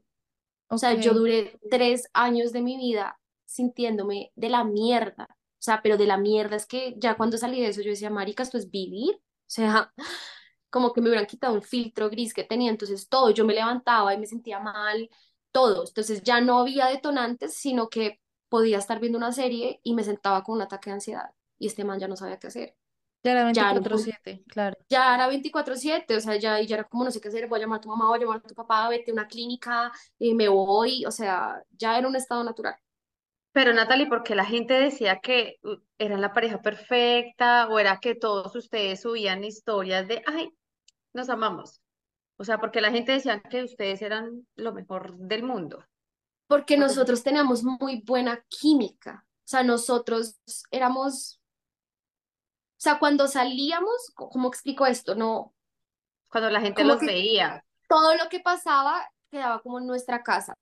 No, imagínate la energía que tenía nuestro hogar, era terrible, o sea, tenía una energía sumamente pesada. Pero cuando sabíamos compartir con más personas, éramos muy era. únicos. La relación de nosotros fue muy única y igual tuvo cosas muy lindas, pero fue muy bonita porque era muy sincera. como que él era parecido a mí en el aspecto en que como que no le importaba lo que la gente pensara, entonces salíamos a cantar, a joder, como que éramos muy originales en, en nuestro sentido. Entonces, eso transmitíamos a las personas, pero llegábamos a la casa y como que estaba todo bien 10 minutos y pasaba algo y todo se fue a la mierda. Y yo duraba llorando tres días, una vez me salió sangre del oído de, de, de una, de una pelea que yo pensé que me iba a morir, en ¿Por una de esas crisis que me dio, tenía la cabeza, yo no sé, o sea, como tan, había llorado tanto, imagínate llorar tanto que te salga sangre del oído, que de la presión para mi cabeza liberar presión, me salió sangre por la oreja. O sea, Wow. era, era terrible. Yo estaba viviendo en un modo de supervivencia terrible. Para mí era normal. ¿Y en qué momento ya dijeron ya, tenemos que terminar con esto porque no? La terapia. Fuimos a terapia. eh, bueno, también apareció el tema de los hijos. eh, yo empecé a querer un tipo de vida como la que yo aprendí cuando era pequeña, que era con comodidades económicas. Yo cuando crecí, no, no, afortunadamente no pasé ningún tipo de necesidad, elegí la universidad que quise, pero con él me alejé de eso y fue como, ay, no, quiero esta vida, que no está mal, son realidades diferentes, eh, pero ya era para mí conformista. Yo como, no, quiero volver a lo que a mí me gusta. Yo cambié mi estilo, o sea, yo no parecía yo, mis amigas que me conocían eran como, marica, no te lo dijimos en el momento, pero andabas en la mala, o sea, como te veías, yo, era, era muy extraño, era, era otra persona. Em, y apareció, vamos a ponerle otro nombre, Tomás, apareció Tomás. Tomás es un exnovio que yo tuve, fuimos novios cuando tuvimos 16 años. Y Tomás se iba a casar y justo Tomás apareció en mi vida por una amiga en común, como eh, me estoy terminando este vínculo también, se iba a separar de la vieja con la que se iba a casar. Pues Natalie se encontró con Tomás eh, y esto empeoró todo porque yo empecé a sentir otro, lo mismo, como ya estaba sintiendo que algo muere, eso es, eso es un signo de, de dependencia o codependencia emocional o de herida de abandono, que tú sientes que algo está terminando es como que ya te agarras a otra cosa porque no te puedes quedar sola, tú no puedes quedarte sola, o sea, necesitas a alguien que llene el vacío de tu existencia. Wow. Eh, y más cuando eres una herida paterna, cuando es una herida paterna, cualquier man que se te atraviese en- enfrente es mejor que estar sola. O sea, es, es cualquier, la mierda es mejor que estar sola. Cuando tú no trabajas esa herida y cuando tú tienes autoestima en el piso. Pues Tomás igual me, me, me, me trataba muchísimo mejor. Eh, el caso fue que yo terminé medio tragándome de Tomás. Eh, mi ex esposo pues se dio cuenta. eh, y lo, el tema de los hijos también apareció porque yo había decidido no tener hijos y después me di cuenta que había tomado las decisiones por él y no por mí. Y yo dije como, yo sí quiero tener hijos. O sea, a mí esto me costó, pero dije como, marica, esta no es la vida que yo quiero. La vida que yo quiero, aceptándola, porque también hubo un momento en el que entré en, feminismo tóxico, como yo lo, to- tomo ahorita, que para mí el feminismo tóxico es pensar que el, el que tu anhelo sea tener una familia, tener un hogar, es machista, porque entonces tienes que ser súper independiente y si no eres independiente, entonces, ay, pobrecita, una ama de casa Eh, yo tenía este tipo de pensamiento en algún momento y el choque fue como, marica, yo quiero eso, o sea, es, yo quiero lo que estoy criticando, o sea, realmente mi anhelo de vida sí empezó a ser más claro y fue como, yo sí quiero una familia, o sea, yo sí quiero un man que económicamente sea súper estable, eh, yo quiero tener un matrimonio así, quiero tener la típica familia de propaganda de perros, casa, hijo, camión, así, o sea, sí la quiero. Y aceptar eso también fue un paso para ver que no era yo, no era Natalie la que estaba viviendo, era como una versión que se acomodó a su ex esposo para poder estar atada a él. Cuando me di cuenta de esto, Tomás se alineaba más con, con esta versión. Eh, yo le dije ya a mi ex esposo como, eh, mira, yo creo que sí quiero hijos, pero mi terapeuta está ahorita en Australia, quiero que llegue y hablar con ella este tema, dame tiempo. Y un día yo salí con Tomás, porque en medio de todo yo era muy sincera, y le dije, voy a salir con Tomás, y ahorita no siento nada, pero bueno. Y ese día llegué a la casa, y él estaba en la cama, y me miró dijo, como no, no más, mañana me voy. Y yo sentí, por primera vez en cuatro años, paz. Sentí que, yo creo que tal vez alguien se puede identificar con esto, la depresión se siente como a veces algo negro que te abraza desde atrás, que está siempre contigo, que a la vez te da amor, pero te está como dando puñaladas. Él me dijo, mañana me voy, ya divorciémonos, y yo sentí que ese ser oscuro encima mío se fue. Yo solo soltó. respiré y en medio de mi dolor le dije como, "Uf, sí, por primera vez en cuatro años acepté, porque nosotros éramos esta relación tóxica que terminaba, volvía, terminaba, volvía, yo le rogaba y él volvía, e- era, era terrible, era terrible, o sea, yo creo que sin mentirte, en cuatro años terminamos por ahí 25 veces, te lo juro. ¿Y cómo terminaban viviendo en la misma casa? ¿Cómo así? O sea, Sí. si vivían juntos, ¿cómo hacían para terminar terminaban, una semana? ¿No se miraban? Porque era no, porque ni siquiera en esas terminadas tóxicas de me voy al sofá y al otro día no, pensémoslo bien. Es- era terrible, o sea, no nos podemos soltar. Eh, O sea, el, el me- compromiso de estar casados los hacía como volver otra vez. ni siquiera el compromiso, porque para mí siempre en ese momento fue un papel, fue esta cosa de no poder dejarnos ir, porque crecimos tanto juntos, nos acompañamos en tanto dolor, porque sin contar la historia, yo igual, por cosas de la vida, su papá terminó en una ambulancia, nosotros terminamos, yo terminé en esa ambulancia a la medianoche, con él, con su papá interno, o sea, mil cosas, y él conmigo también, con mi familia, que ya después soltarnos era, fue muy difícil. no, ni siquiera fue tanto por el papel, porque el matrimonio es un papel para mí, o sea, es el- lo lindo del matrimonio es un compromiso. Que se firme es- para mí es algo simbólico o, o frente a Dios o lo que sea, es, es algo que la pareja decide porque hace parte de su unión y me parece muy bello, pero realmente el matrimonio es, es un compromiso, entonces es, es, es la decisión de estar juntos. Claro. Eh, y ya terminamos y otro consejo, mi tercer consejo, por favor, por favor, no se metan a otra relación, no se metan a otra relación o a otro cuento o cuando acaban de separarse. Es lo peor que uno puede hacer en la vida. Y Los dos no hicieron va- lo- eso, ¿verdad? eh, no, él, él no, yo, yo me terminé metiendo con Tomás y Tomás estaba terminando una relación de ocho años. Pero tú dijiste Oh. ahorita, nos diste un preview que metió una mujer. En, Eso ajá, fue, ay, y fue una vieja del bosque. Es que en medio de la separación, o sea, eso fue después, como que terminamos, yo me metí con Tomás, eh, pero no es de, es de música, no es de arte dramático, sino es de música, pero es del bosque. Eh, yo empecé a quedarme en la casa de Tomás y nosotros teníamos dos perritos. Yo me quedé en el apartamento en el que vivíamos en Chapinero en esa época y él se quedó donde el papá que vivía cerca en Teusaquillo. Él se dio cuenta que yo estaba saliendo con Tomás y eso fue lo peor. Yo no quería que se diera cuenta, pero él se dio cuenta, entonces desde ahí él cogió mucha rabia conmigo y me empezó a tratar súper distante, o sea, como súper mal, como que no quería saber nada de mi hermano, no me podía mirar a los ojos. pero ya estando separados. Sí, ya estando, ya habiendo tomado la decisión de separarnos. Ok. Eh, y un día yo me iba a quedar en la casa de, este- de Tomás eh, el fin de semana y le dije a él como, ven, necesito que vayas y cuides a los perros. Es mi apartamento, entonces por favor no lleves a nadie. O sea, ve, sacas a los perros por las noches, por la noche, te devuelves donde tu papá y por la mañana vas y los sacas. O sea, no te quedes en mi casa, en mi cama. Pues la vida es hermosa y te muestra señales y yo justo ese día con Tomás, eh, Tomás vivía por la 116 y, y pero íbamos a ver algo en el planetario en el centro. Entonces, como que fuimos en el carro y ya devolviéndonos, yo estaba mirando por la ventana y se los juro que siento que algo me jaló, o sea, como que algo me dijo, mira. Y yo miré hacia la izquierda y justo estábamos pasando por la avenida de mi casa, yo iba por la 45, cuando veo a este man con un six-pack y una vieja. Y yo, yendo hacia la casa, yo dije, no lo voy a llamar hoy, no sé qué. Yo sabía quién era la vieja porque yo se la presenté en un, en un toque de música. Yo se la presenté porque yo lo apoyaba igual un montón. Y era como, mira, puedes hacer una colaboración con ella. Pues. Y mm, al otro día lo llamé como a las dos y yo como, aló, y el man con una voz de dormido. O sea, eso sí, uno casado se conoce mucho y uno se da cuenta. Una voz de- y yo, "Al- aló, y yo, ya voy para allá. No, espera, saco a los perros y yo, ¿dónde estás?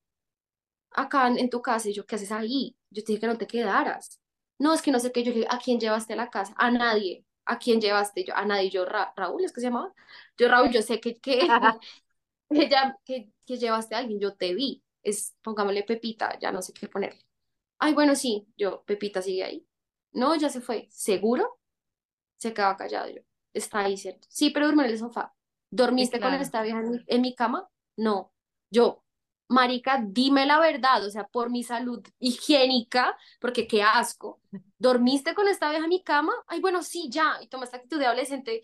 Sí, sí, sí, es ya, marica, ya. Yo le dije, mira, me haces el favor y antes de que llegue, o sea, tienes media hora para meterme a lavar todo, todo. Pues yo me di cuenta, llegué, o- obviamente ofuscadísima, pues que obviamente había culiado, perdón la expresión, con esta vieja. Mi qué vieja tan descarada, la vieja. No la había, o sea, la había, o sea, Sí, él, no, no, no, ¿cómo me- sí, es él. Ellos, a las, a las terceras personas les vale huevo porque no tienen ningún compromiso Sí, con no tiene uno. nada que ver, no tiene Uno espera que la persona con la que uno tiene link o tuvo un link, pues hagan respetar También. el lugar, ¿no? O sea, son los que tienen que tener como el respeto hacia las cosas, hacia la relación, hacia lo que existió, hacia, hacia todo. Juepucha, eso se siente como una traición horrible. No, eso fue una mierda. Yo llegué al apartamento, par- fue horrible, todo lavado, o sea, todo en la lavadora. Yo miraba la cama, el baño y yo me imaginaba mil cosas. Me tocó llamar a una amiga. Yo en esa época trabajaba en Idartes. Tra- llamé a una amiga de Idartes. Yo, Marica, ven a mi casa, ayúdame a limpiar, por favor, quédate conmigo. Tuve pesadillas esa noche, escuchaba a la vieja, me levantaba. Le agradezco mucho, amiga, si escuchas esto, gracias, porque ella me salvó esa noche. Las amigas de verdad uno las salvan de muchas Claro. cosas y esa noche ella fue un ángel porque yo sola en esa casa fue terrible. El caso es que ese día sí sacar sus cosas, o sea, como cual novela de que empacas todo en bolsas de basura. En medio de mi rabia, obviamente yo no, no me consideraba en esa época así como, ay, lo voy a tirar todo por la ventana, no.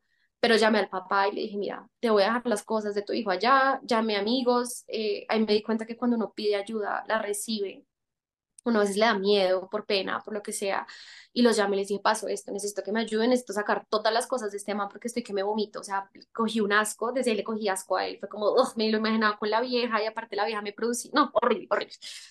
Dejé las cosas donde él, bueno, y la próxima, la última, la siguiente vez que nos vimos fue para que durmiera la nuestra perrita, porque la Hace perrita que adoptamos eso fue en octubre del año pasado. eh, ella tenía cáncer, la adoptamos ya mayor porque queríamos como darle una buena vejez, pero desde la separación ella le dio muy duro y el tumor se le creció y ya la próxima vez yo dejé a mis perros solos, eso es una, una culpa que intento, estoy sanando, es yo tuve que dejarlos con él porque yo no podía, o sea, si yo no me levantaba a mí, me iba a morir, o sea, y la próxima vez que nos vimos fue en el apartamento de él, con el veterinario, eh, poniendo una inyección a nuestra perrita, que se me murió en los brazos, la abracé, le hablé y él nunca me miró a la cara, nunca fue capaz de mirarme a la cara, yo solo lloraba, lloraba. Estaba el mejor amigo de él y él fue el que me ayudó, pero él no podía mirarme, tenía mucha rabia en ese momento conmigo. Entonces fue una separación supremamente dolorosa, supremamente distante. Él me decía que si no fuera por los perros no quería saber nada de mí y fue cuando ya le dije, ¿sabes qué? Quédate con el otro perro. Quédate con el otro perro porque yo no puedo tener esta relación conmigo. El caso fue que obviamente las cosas con Tomás no, no funcionaron porque éramos dos personas separándonos y yo pasé dos tusas. O sea, no sé si alguien le ha pasado, pero yo tuve tusa por dos personas al tiempo y era horrible. O sea, Wow. tener horrible. Yo le contaba a una amiga y se reía. Yo no es que es en serio, por la noche extraño a, a mi ex esposo y por la mañana extraño al otro man. Ella se reía y me decía, no es tan perra. Y yo, no, no es de perra, es que me, es que me pasa así, marica, y lloraba por los dos y a veces empezaba a llorar por uno y terminaba llorando por el otro. Y yo era, ¿qué es me estoy pasando? Estoy por todo, uy, como all over the No. place. Era, era rarísimo, o sea. Pues ya me puedo reír, pero era horrible, o sea, era horrible, ya ni sabía por qué lloraba, era, era tenso. Y ya, y no hemos firmado el divorcio, estamos en ese proceso, hace poquito que nos vimos después de mucho tiempo, eh, fue rarísimo porque entendí por qué nos casamos, porque lo vi y hubiéramos podido ser muy buenos amigos, porque tenemos una química muy genuina, pero es una química como de amistad, como de complicidad. Eh, y yo lo vi y nos éramos cagados de la risa. Yo ya entiendo por qué mi Natalie se enamoró también de él y lo pude ver con amor y con aceptación. Y yo lo miraba y le decía, yo necesitaba verte porque ya no, quería verte como un monstruo, como yo lo tenía en mi cabeza como un monstruo de todo lo que pasó, como esta persona mala, como estos recuerdos turbios, porque yo sentí que después que me separé, como que me volví de rehabilitación, como si hubiera estado en coma y volví. Y yo lo miré y le dije, eres un humano, te estoy viendo y me alegra ver que no eres un monstruo. Necesitaba verte y sentir eso. Wow. Y, pero entendí por qué me enamoré de él, porque éramos cagados de la risa y te decía, claro, es que nos entendemos muy bien, pero como una relación de, De amor lejitos. diferente, de lejitos, y yo le decía, yo te amo y te voy a amar siempre, o sea, yo, mi amor por ti es genuino, mi amor se transformó en otra cosa, pero si al man le pasa algo, a mí probablemente me duele, si yo lo puedo ayudar, lo voy a hacer.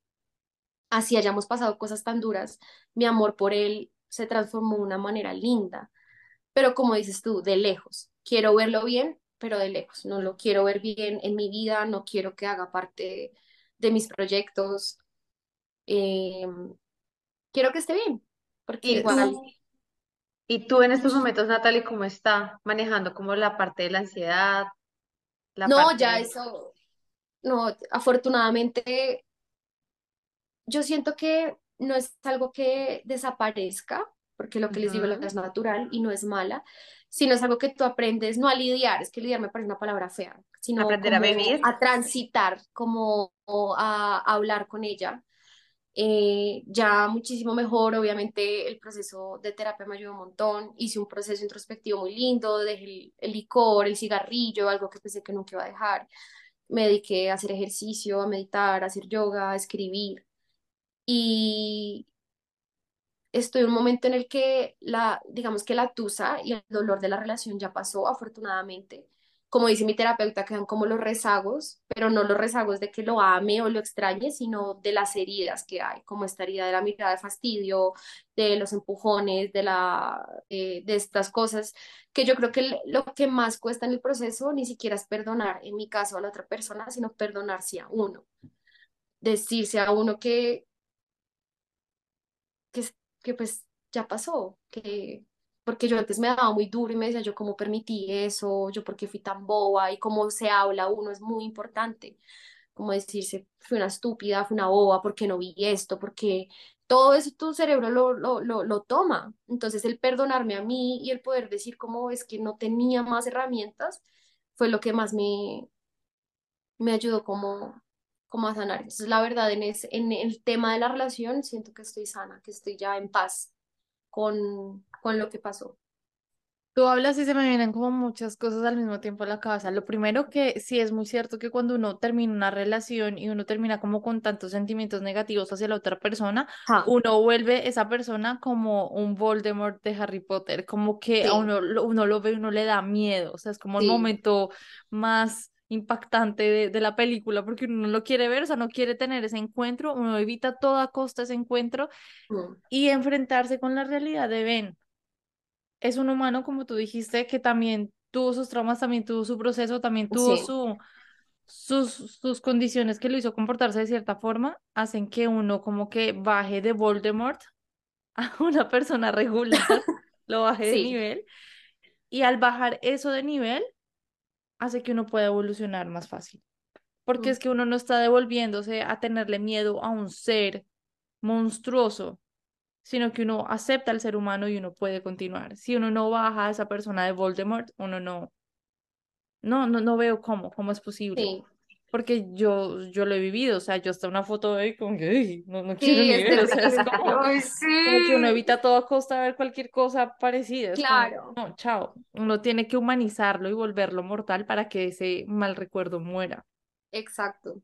La otra cosa es de la ansiedad. mm, También estoy muy de acuerdo con la palabra lidiar, porque es que lidiar lleva como, está como relacionado esto del fastidio, como que yo Sí, te lidio porque me fastidias y me sí, toca soportarte, pero sí, si nos devolvemos al principio del podcast que decía que es una, tú decías que es una, un mensaje natural de nuestro cuerpo por una amenaza, tenemos que como leernos, que me está haciendo sí, sentir amenazada exacto, hay exacto, una verdadera amenaza, hay de, de verdad exacto. algo que, que me está alterando, como hacer consciente de las emociones que estoy sintiendo. Esto me lo enseñó mi, mi psicólogo con el que hacemos aquí eh, podcasts, ya llevamos dos, vamos para el tercero con él, y él me dice como primer paso, ¿qué estoy sintiendo? ¿Cuál es la emoción que estoy sintiendo? ¿Es normal sentirme así? O sea, este, este sentimiento sí equivale a esta acción, a esta situación que está ocurriendo que me está haciendo sentir así. Sí, sí, es, es, es, es equiparable. ¿Qué puedo hacer para disminuirla y para tenerla como control de la situación? Y si no, darme a conocer en mi cabeza, no, estoy exagerando.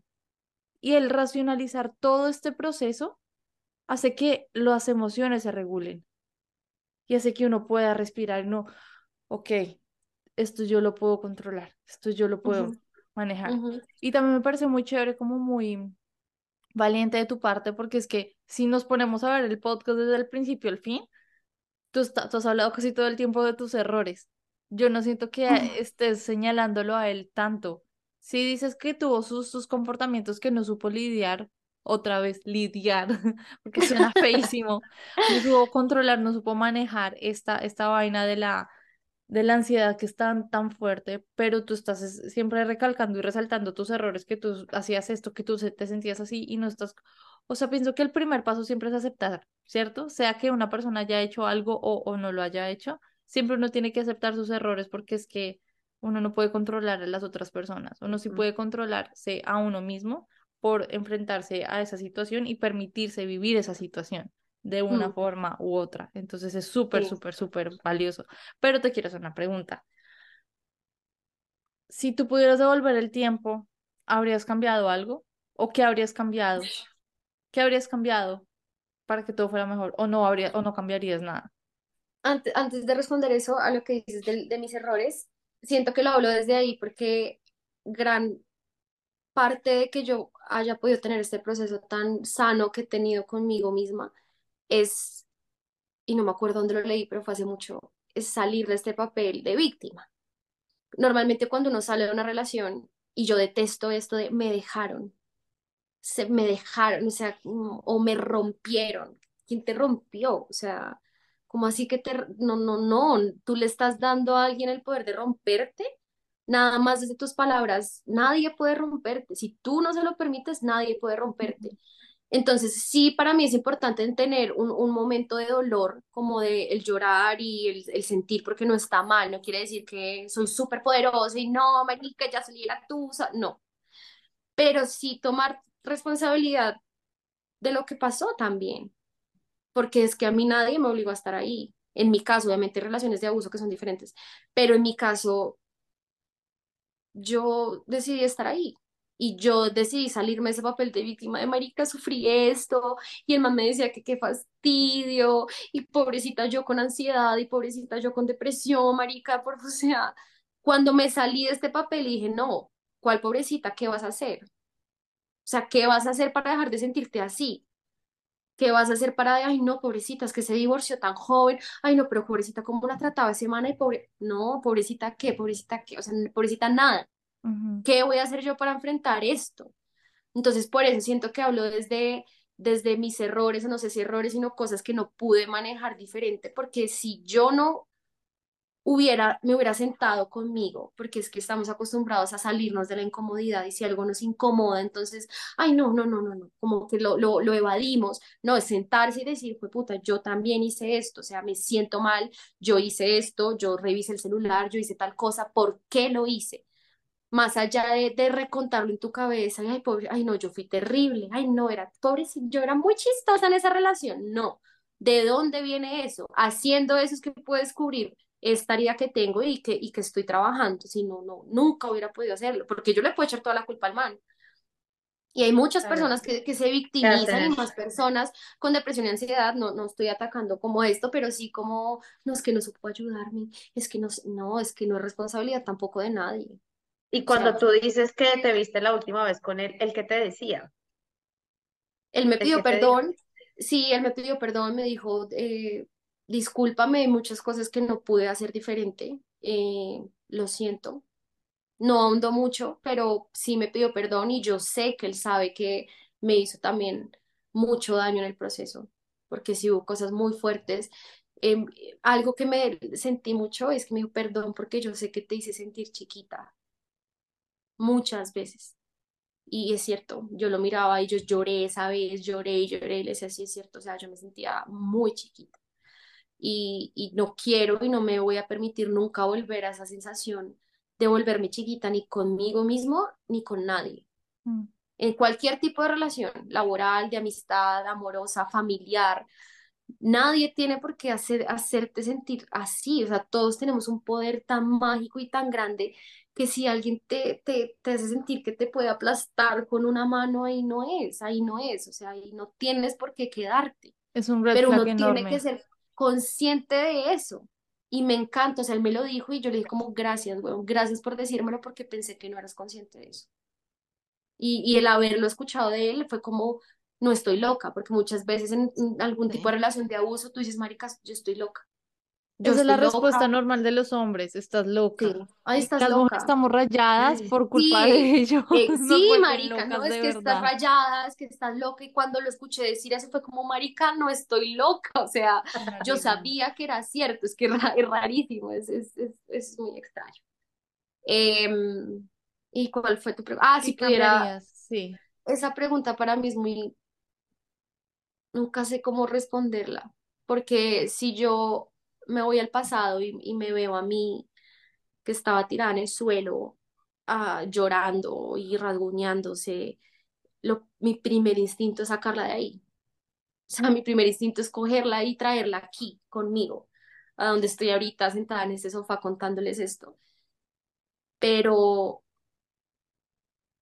si hiciera eso, yo no estaría acá.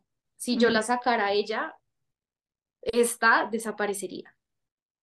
Entonces, desde, desde el dolor, nunca hubiera aceptado esa salida. Desde el dolor, nunca hubiera aceptado esa salida a, a tomar cerveza y a que me cantaran canciones. Eh, pero desde eh, la, como la razón, desde La madurez también. la madurez, no, no hubiera cambiado nada.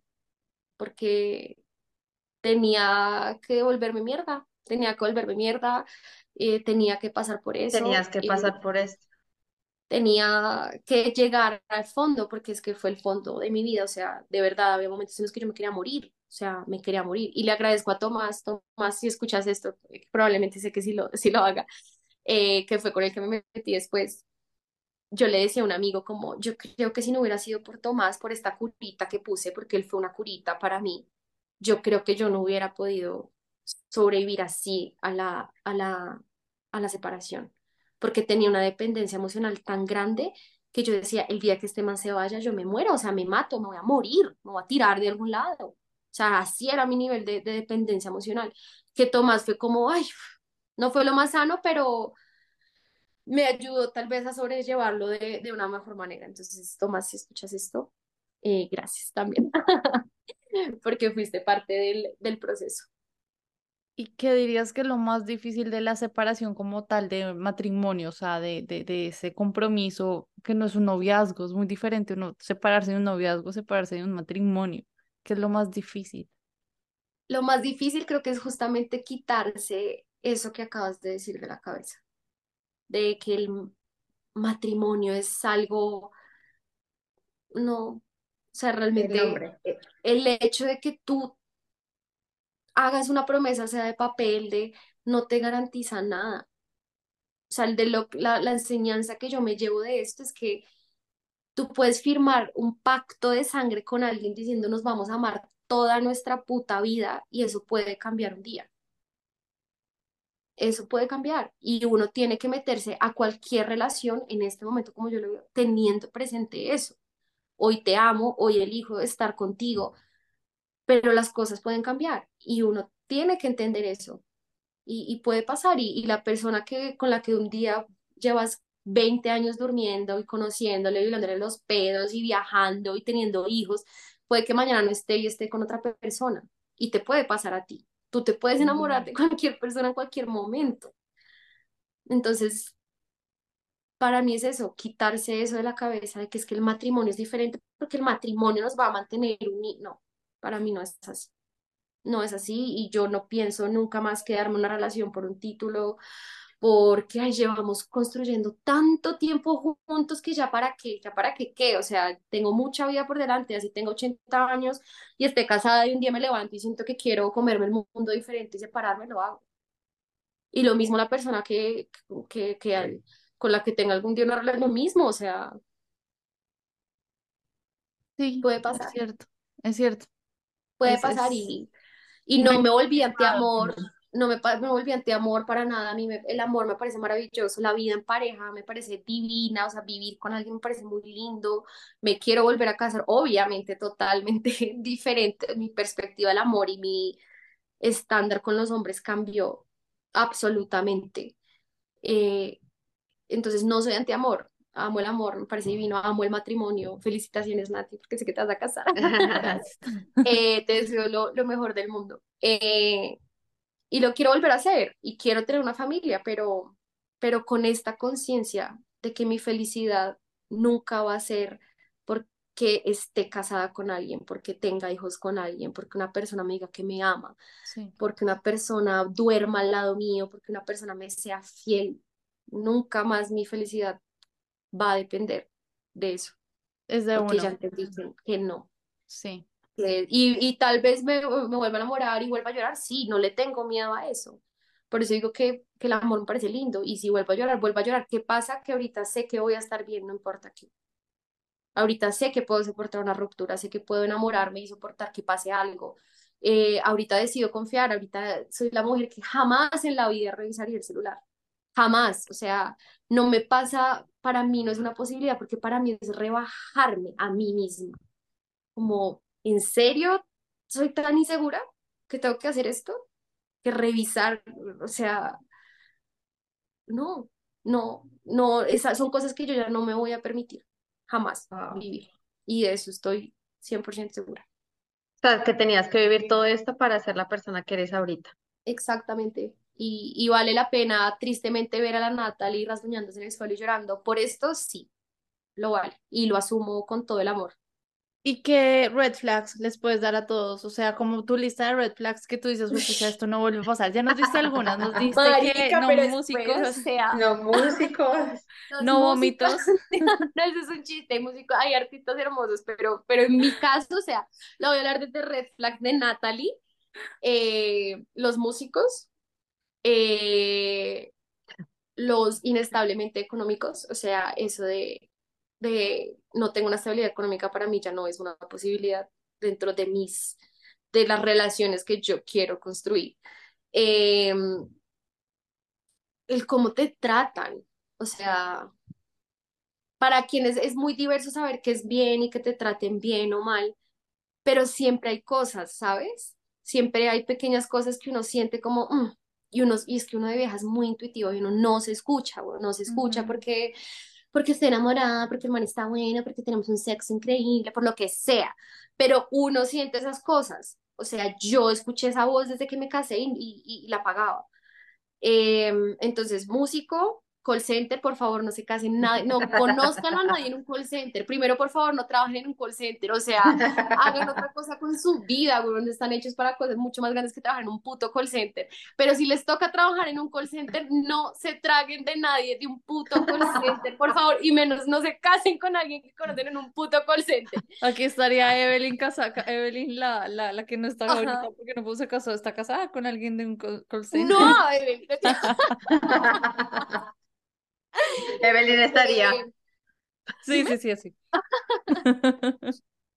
Eh, también mm, lo que les digo de, de esta sensación de emoción, no, no digo que sea en todos los casos mala, pero sí el, el sentarte, lo que te digo, para mí es muy importante. O sea, yo me siento en este sofá literalmente cuando paso ciertas cosas a hablar conmigo y a sentir como de dónde viene esta emoción. ¿Viene de algo lindo o viene de estoy aburrida y este man me va a dar emoción?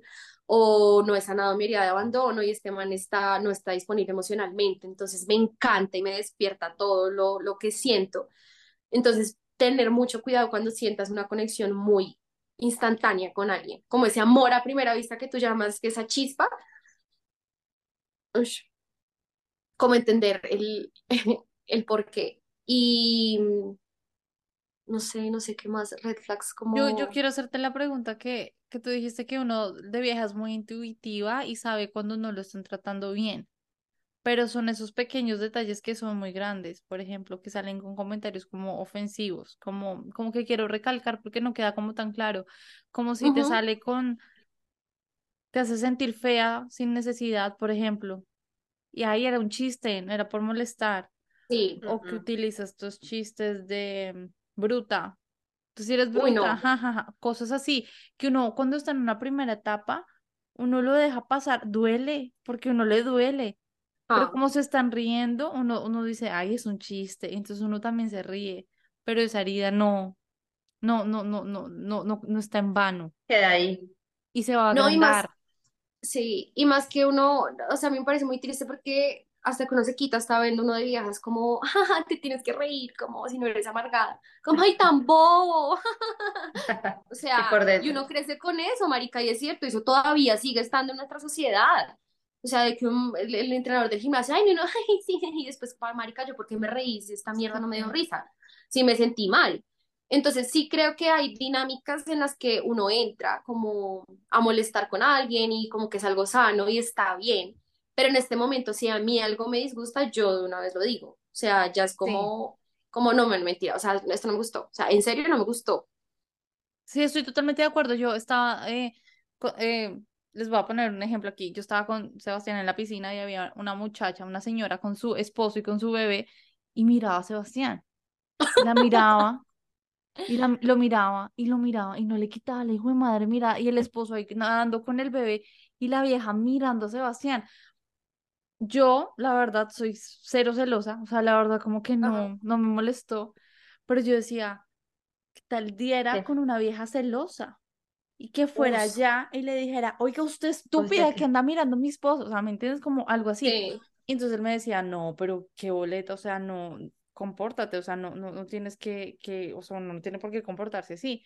Y yo le decía, no, pues yo no lo hago porque no me nace, pero si uno tiene el descaro de cruzar un límite, porque está mal que esa persona que está en este lado no cruce el límite hacia la otra persona y se haga valer su lugar. Y estamos como todos con un filtro de me pueden decir algo y yo no puedo responder porque está mal desde mi posición responder. Pero si te están atacando y te están haciendo sentir mal, te están haciendo sentir vulnerable, si te está doliendo, tú por qué no puedes poner el tate quieto y tienes toda, todo, todo el deber también por protegerte y todo, todo el respaldo de decir, oye, no, conmigo no, esto que hiciste no, no, no es adecuado. Mm. Si te molesta, claramente. claro, y es que poner límites es difícil eh, cuando no estás acostumbrada a hacerlo. eh, y también es tenerte paciencia y entender que al principio cuando los empiezas a poner puede sonar agresiva. Exacto. Eh, pero está bien comunicarlos, que yo creo que todo es comunicación, porque a veces cuando uno Sí. empieza a poner límites es como, no me digas eso, es como, uff. Entonces está bien comunicar y es que todo es de comunicación. Oye, no me gustó esto, perdón si soy agresiva, estoy aprendiendo a poner límites, eh, no sé cómo más decírtelo en este momento, pero este tipo de comentarios no me gustan. Y si la persona lo acepta y te entiende, es, es una Bien. flag increíble. Pero si ya tú ves que esta persona empieza o sea, a mí me dicen en chiste como, uy, pero cuando es algo serio, o sea, cuando digo, oye, esto me lastimó, como que me, me destapa cierta herida, me, me detona algo, es como, uy, cuidado. Ahí, para mí, No es es. como, tú no tienes inteligencia emocional. Y una persona que se dice eso es porque se lo dice a sí misma, es una persona que Mm. no se permite sentir esas cosas. Es una pro- persona que probablemente le dijeron, no sientas eso, ay, tan delicado, ay, tan no sé qué. Entonces, para mí eso ya es, ya es como vete de ahí, o sea, vete de ahí, porque no, no, esa persona no se respeta, no respeta sus límites, no va a respetar los tuyos. No, Yo diría sea, que, que sí es importante, yo hablando atrevidamente sobre tu historia, que es importante no, no tomar el paso del matrimonio, de establecerse como tan seriamente en edades tan tempranas, porque es que también yo siento que, hablando atrevidamente de tu historia, que gran parte de todo, todo el conflicto fue porque los dos estaban inmaduros en muchos muchos aspectos de su vida emocionalmente, ajá. psicológicamente, con traumas, con todo eso. Entonces es, es, es difícil uno lidiar con sus emociones y además con las emociones de la otra persona si no sabes lidiar tus emociones, si no te sabes calmar, no puedes calmar a la otra persona. ¿Sabes qué cosa? Eh, como el love bombing, como que el, el, el que te digan, el que te den amor tan rápido, o sea, ¿tú cómo le vas a, o sea, cómo a alguien que estás conociendo le das tanta importancia en tu vida? Si alguien en este momento, como yo veo las cosas, te da como que te llena de tanta tensión y conoce a mi familia y hagamos tal cosa, es probablemente una persona que tiene un vacío emocional. Es probablemente una persona que tiene cosas no resueltas y que está intentando llenar cierto vacío contigo, porque una persona para mí, como yo manejo ahorita, como, como yo manejo y veo las relaciones, que está completa y está trabajando en, en, en, en estar bien como emocionalmente, tiene una madurez emocional, no mete a cualquier persona a su vida. Sí. O sea, uno, o yo en este momento soy muy cautelosa y me, como que conozco a la persona y si, y si siento que cumple con las cosas con las que yo estoy viviendo ahorita, ya empiezo como a dar otros pasos. Pero es una persona sin conocerte, o sean dos, tres citas, un mes de salir, es como, ¡Ah! eres la mujer de mi vida. Para mí, eso no es una green porque ahorita está súper normalizado en que entre más atención te dé, es mejor, porque es más verdadero, no es cierto. O sea, hay manes que han sido infieles, marica, para ser infiel se necesita un segundo. Te puede estar respondiendo todo el tiempo, te puede hacer videollamadas, no te garantiza nada. Absolutamente nada. Entonces, si te da tanta atención y te bombardea de amor al principio, es probablemente una persona que necesita y tiene un vacío emocional. Es una persona que no sabe sentarse en incomodidad y necesita a alguien para completarlo. Entonces, eso para mí en este momento, lo que antes hubiera sido una green flag es una bandera roja grandísima. Claro, lo que sube rápido, baja tres veces más rápido. Exactamente. Totalmente de acuerdo. Exactamente. Tocayes, muchísimas, muchísimas gracias por compartirnos toda tu sabiduría y por, por abrir tu corazón, tu mente, todo lo que has aprendido, porque es que son años de aprendizaje, años de terapia, mucha plata también ahí invertida. Aprovechen, esto es terapia gratis. Mucha, mucha inversión, sí, por favor, inviertan en ustedes. Yo sí les digo, si tienen para salir los fines de semana, si son personas que comparten, que toman, no los juzgo. Pero esas personas que hacen mil planes y dicen, no, el psicólogo es re caro. No, si tienen para tomarse la botella de vino, tienen para invertirlo en psicólogo y háganlo, porque ahí es donde digo que uno se tiene que hacer responsable. Si estás deprimido, no está mal, vívelo, te acompaño, lo siento y te entiendo, pero haz algo. Tienes que hacer algo. Sí, estoy totalmente de Muchas gracias. En verdad que estuvo súper chévere este podcast. El chisme estuvo bueno, estuvo sustancioso, estuvo pero bueno. aprendimos muchísimo. Muchísimas, muchísimas gracias. Muchas No, a gracias, ustedes, Natalia. muchas gracias por invitarme, Tomás, Raúl y todos los que nombré en este podcast. Les mando la mejor energía. Besitos. Gracias por, por tantas enseñanzas.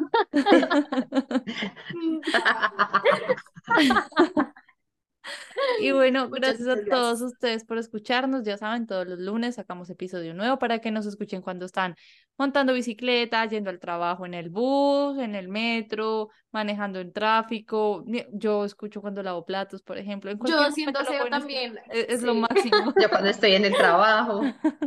Exactamente. Es muy productiva. Todos, todos podemos escuchar podcast en cualquier momento. Gracias por acompañarnos. Nos vemos la otra semana en otro episodio. Bye. Chao.